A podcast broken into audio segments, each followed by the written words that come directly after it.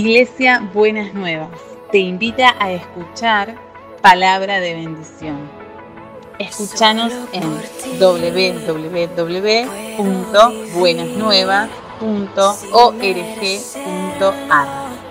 Estoy aquí. Queremos ya ir a la palabra del Señor. Lo que el Señor tiene para nosotros en esta mañana. Dios nos ha hablado allí en la palabra para este año.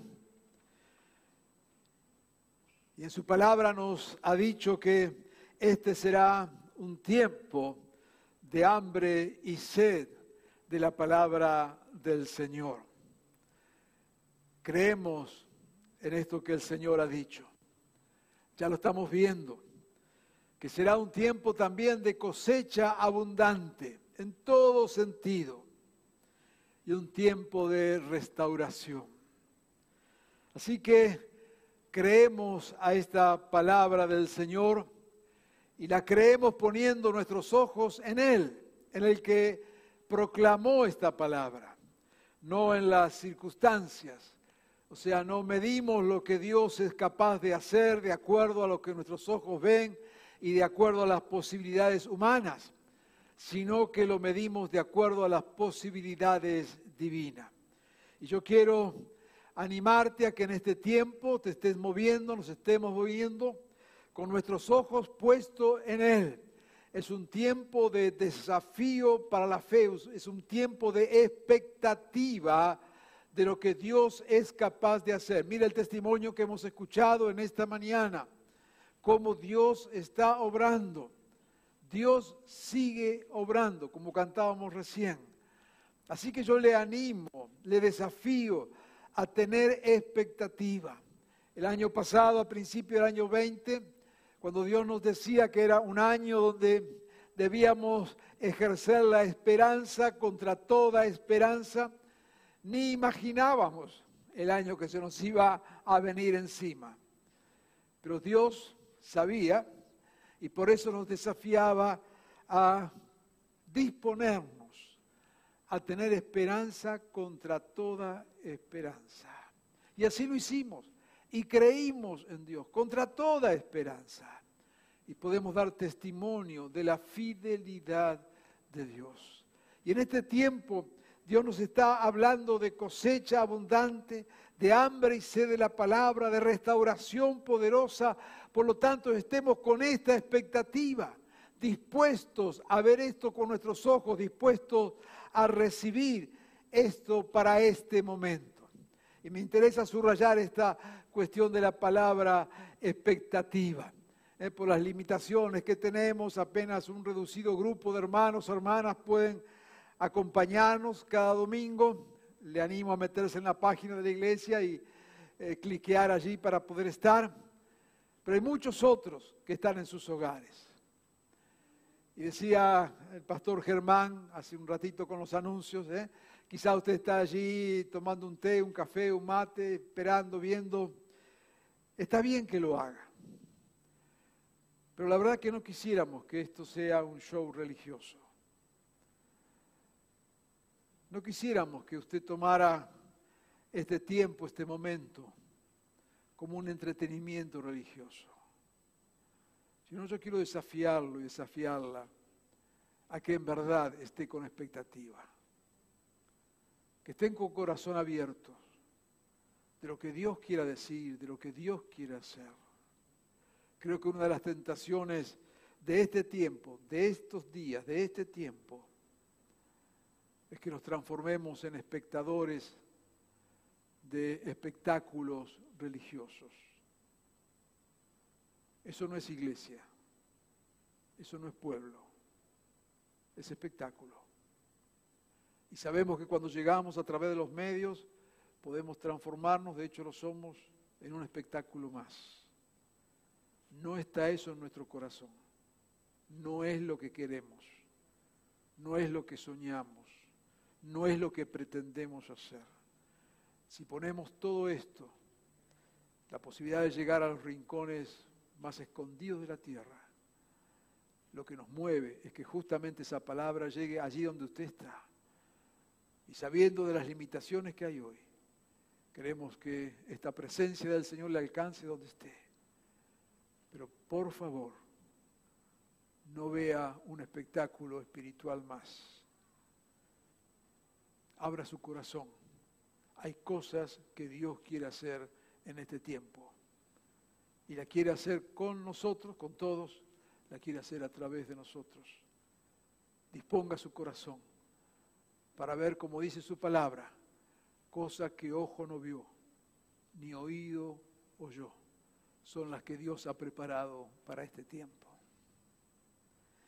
También nos habló el Señor de un tiempo de reedificación de la choza de David, una manera sencilla de adorar al Señor, una manera directa de servir a Dios, de adorarle, no a través de grandes estructuras eclesiásticas, institucionales, sino a través de los dones, de la gracia, de lo que Él derrama en cada corazón. Qué bueno recién al escuchar, y vuelvo al testimonio de esta mañana, qué bueno al escuchar cómo es que, Dios obró que no se necesitó la gran campaña de evangelización, y no estamos por supuesto en contra de eso, eh, no se necesitó el gran evangelista con dones de sanidad, y gracias a Dios por todos los que hay alrededor de la tierra, se necesitó simplemente una hermana que estuviera dispuesta a dar testimonio de Jesucristo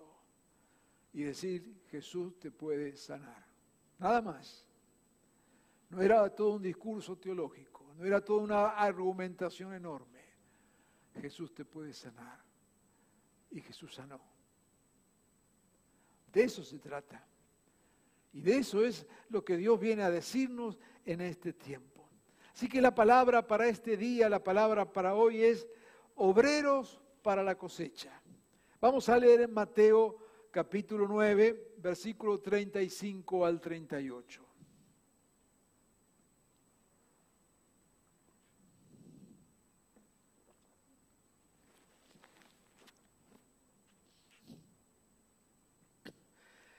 Jesús recorría todos los pueblos y aldeas, enseñando en la sinagoga, anunciando las buenas nuevas del reino y sanando toda enfermedad y toda dolencia. Al ver a las multitudes, tuvo compasión de ellas porque estaban agobiadas y desamparadas como ovejas sin pastor. La cosecha es abundante, pero son pocos los obreros, les dijo a sus discípulos. Pídanle, por tanto, al Señor de la cosecha que envíe obreros a su campo. Interesante Hemos dicho que la palabra del Señor para este tiempo nos habla de cosecha abundante y Jesús en este pasaje menciona exactamente esto, dice, la cosecha es abundante, los campos están listos para la cosecha, es el tiempo oportuno, pero faltan obreros, dice, los obreros son pocos. Pídanle al Señor de la cosecha que envíe obreros a su campo. Jesús ve de una manera muy especial su tiempo, tiempo de enormes necesidades espirituales, sociales, políticas, tiempo muy conflictivo. Y cuando Jesús levanta la mirada y ve, dice, este es el tiempo apropiado, este es el tiempo maduro para obrar mirar la situación, mirar la realidad, mirar la sociedad que nos rodea y ver no a través de los ojos humanos. Nuestros ojos humanos ven lo que nuestros ojos ven. Tanto dolor, desesperación, angustia, desazón, depresión, eh, muerte, violencia. Pero cuando Jesús mira, dice, los campos están listos para la siega. se necesitan obreros para fortalecer, para anunciar vida, para dar testimonio. Es un tiempo de Dios, amado hermano y hermana. Es tiempo de cosecha. Y cuando Dios dice, pidan por tanto al Señor de la cosecha que envíe obreros, lo que le está diciendo allí, pídanle que le envíe a ustedes mismos. No está terciarizando la cosecha. Les está invitando a tener ese esa misma sentido de, de urgencia. Yo quiero animarte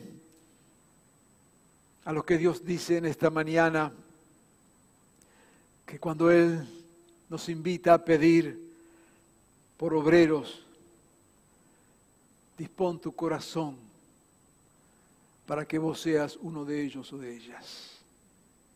No te excluyas. Decí en tu corazón, yo puedo serlo, porque es lo que Dios quiere hacer. Y hay una cosa en esta palabra, en esta mañana, que lo vuelvo a insistir otra vez. Lo que Dios nos está desafiando cuando nos habló de hacer todo esto no a través de instituciones, de una manera simple, sencilla. Lo que Dios nos está diciendo, cualquiera de nosotros, somos desafiados a ser obreros y obreras en las manos del Señor. No necesitamos más que la disposición de nuestro corazón. No necesitamos más que decir, aquí estoy, Señor. Cuidado que a veces el enemigo viene a poner en la mente eh, que no podemos, que no sabemos, que tenemos que juntar un montón de requisitos. No es así. El único requisito que Dios pide es un corazón dispuesto, que diga, aquí estoy, Señor, en esta cosecha enorme, contá conmigo, contá conmigo, Señor. Quiero ser parte de tu mover, quiero ser parte de tu obrar. La oración del Señor sigue vigente hoy. Es enorme la cosecha. Es grandísima la cosecha, este es tiempo de cosecha. Miremos con los ojos del Señor y digámosle, Señor, aquí estamos. Aquí estamos, Señor.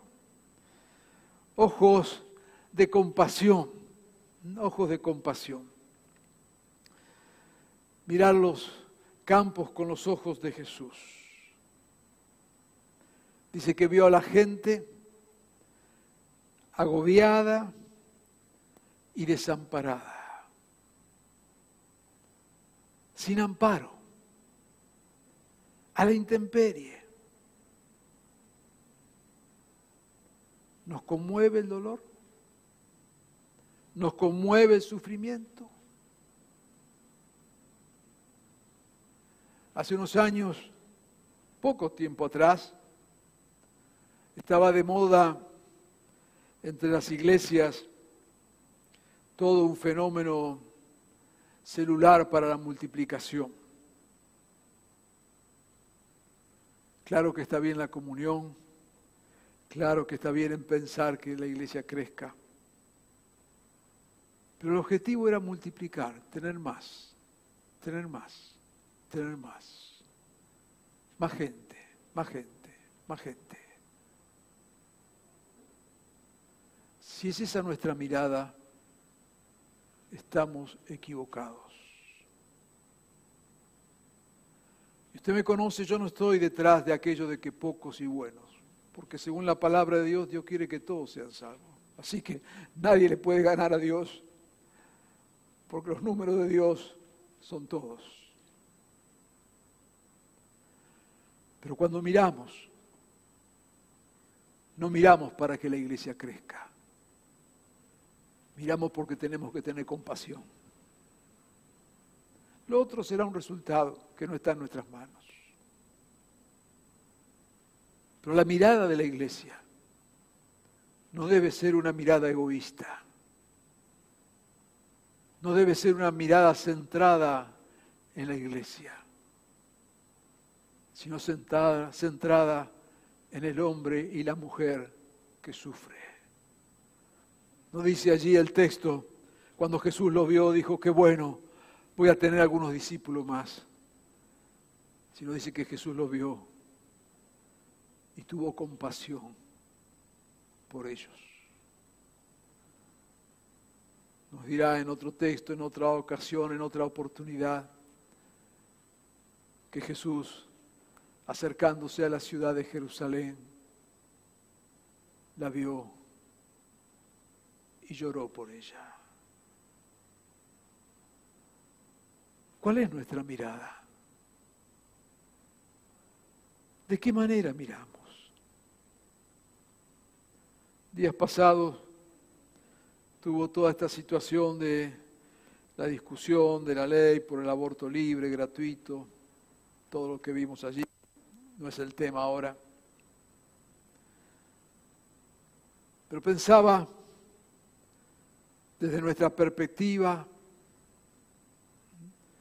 ver esas chicas pintadas, pintarrajeadas, sus pechos desnudos, vociferando.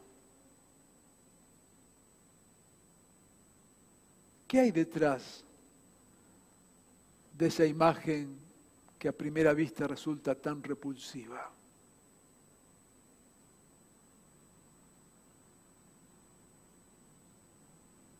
Vidas agobiadas.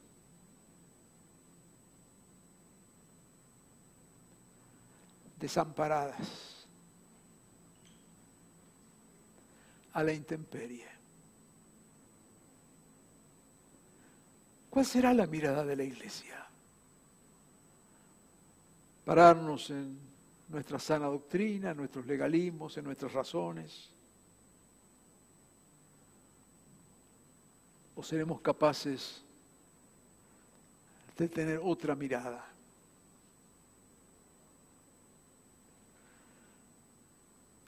Cada vez la violencia de niños y adolescentes es mayor, matan por cualquier cosa. Veremos solamente delincuentes en ello y claro que están delinquiendo. O podremos ver vidas desamparadas, agobiadas. Como ovejas sin pastor.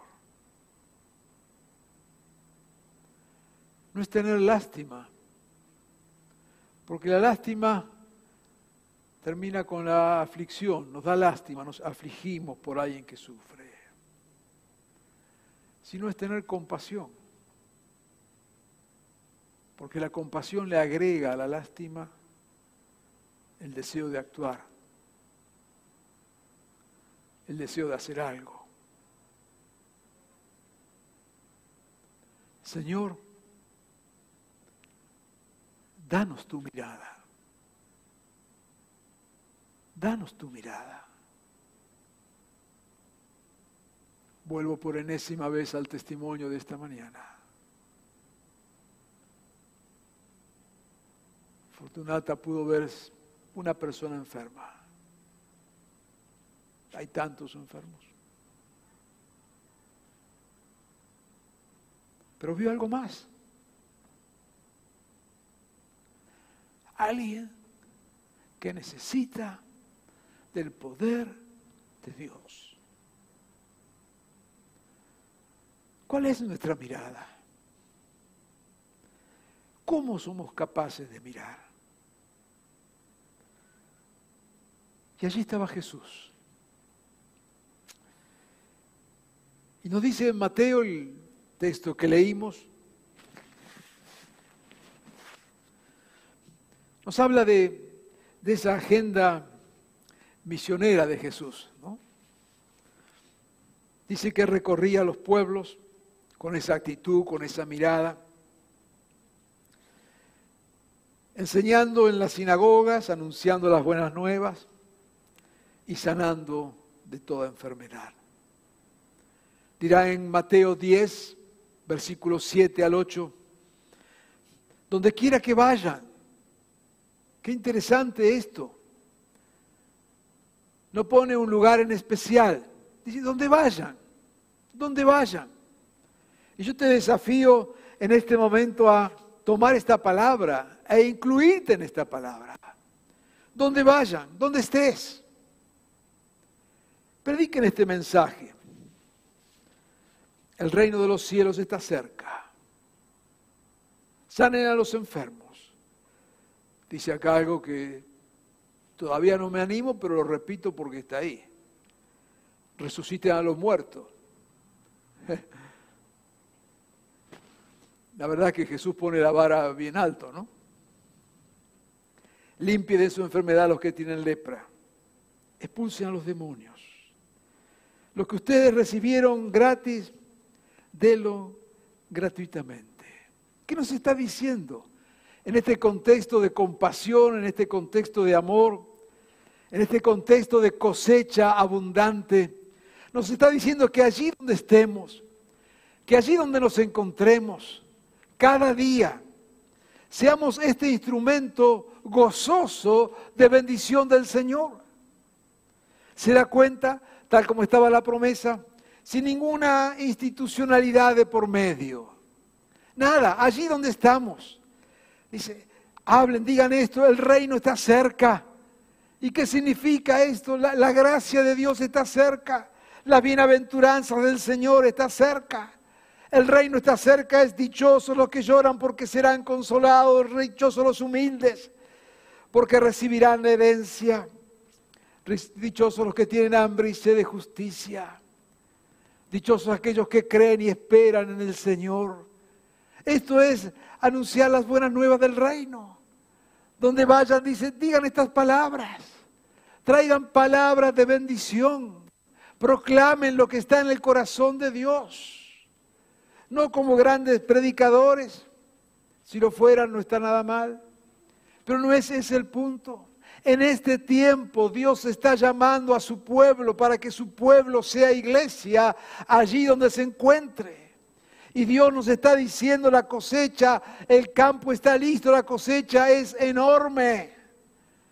Tengamos ojos de compasión, tengamos ojos de misericordia y pongámonos en las manos del Señor para hacer estos instrumentos de parte del Señor.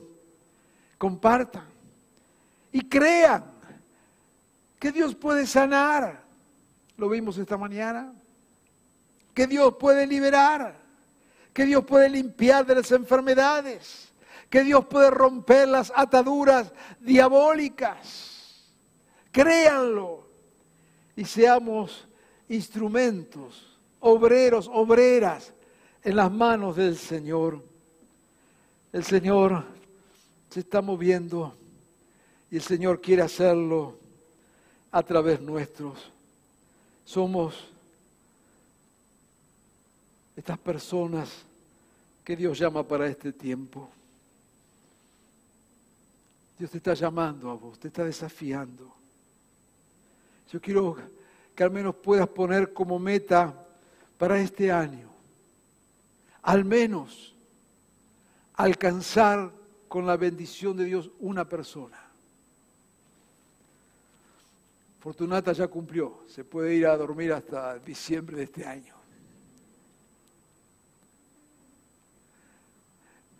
Una. Porque en este tiempo de cosecha, una vida no solamente vale esa vida, sino que tiene lo que llamamos un efecto multiplicador. Las familias de esa vida, los amigos de esa vida. Proponte en tu corazón que al menos a una persona en este año la vas a mirar con estos ojos de compasión. Y vas a transmitirle que hay esperanza, que hay vida, que el reino de los cielos se acerca, que hay poder, que libera, que restaura, que sana. Somos enviados en el poder del Espíritu. Y Dios quiere hacer su obra, como siempre decimos, no entendemos por qué, pero Dios lo hace a través de, hombres y mujeres consagrados a Él. Y este es un precioso tiempo. Dios nos llama a todos a participar de la cosecha. Qué enorme desafío. Qué enorme desafío. Y yo espero que Dios te esté y me esté hablando en este día. Y estemos aceptando este desafío de la palabra del Señor.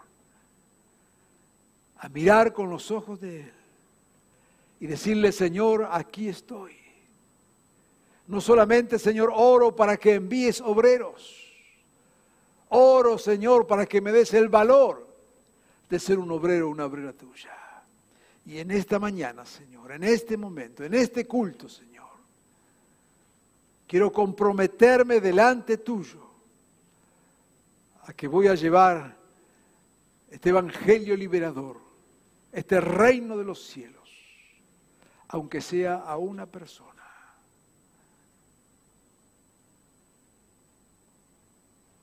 Dios quiere orar y quiere hacerlo a través de nuestras vidas.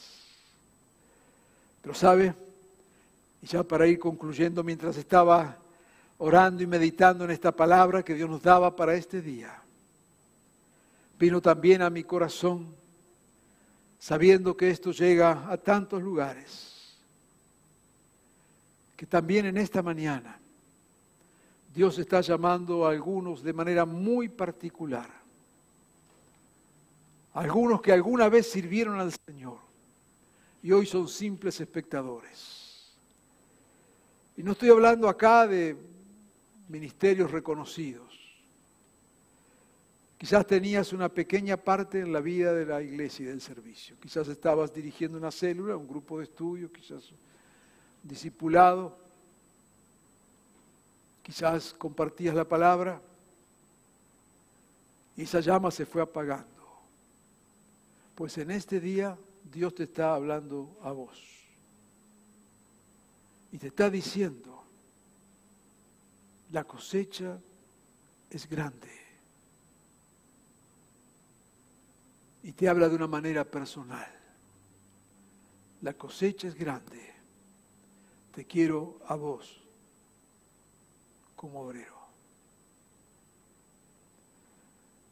Es un tiempo de reencontrarnos con el Señor es un tiempo de reconsagrarnos al Señor. Es un tiempo de vivir el gozo de servir al Señor. Yo quiero que oremos sobre esta palabra y quiero que agarremos este desafío en esta mañana. Y quiero que nos sintamos lo que en verdad somos, herramientas en las manos del Dios Todopoderoso. Dispón tu vida, Dios te está hablando. Yo sé que Dios te está hablando en esta mañana.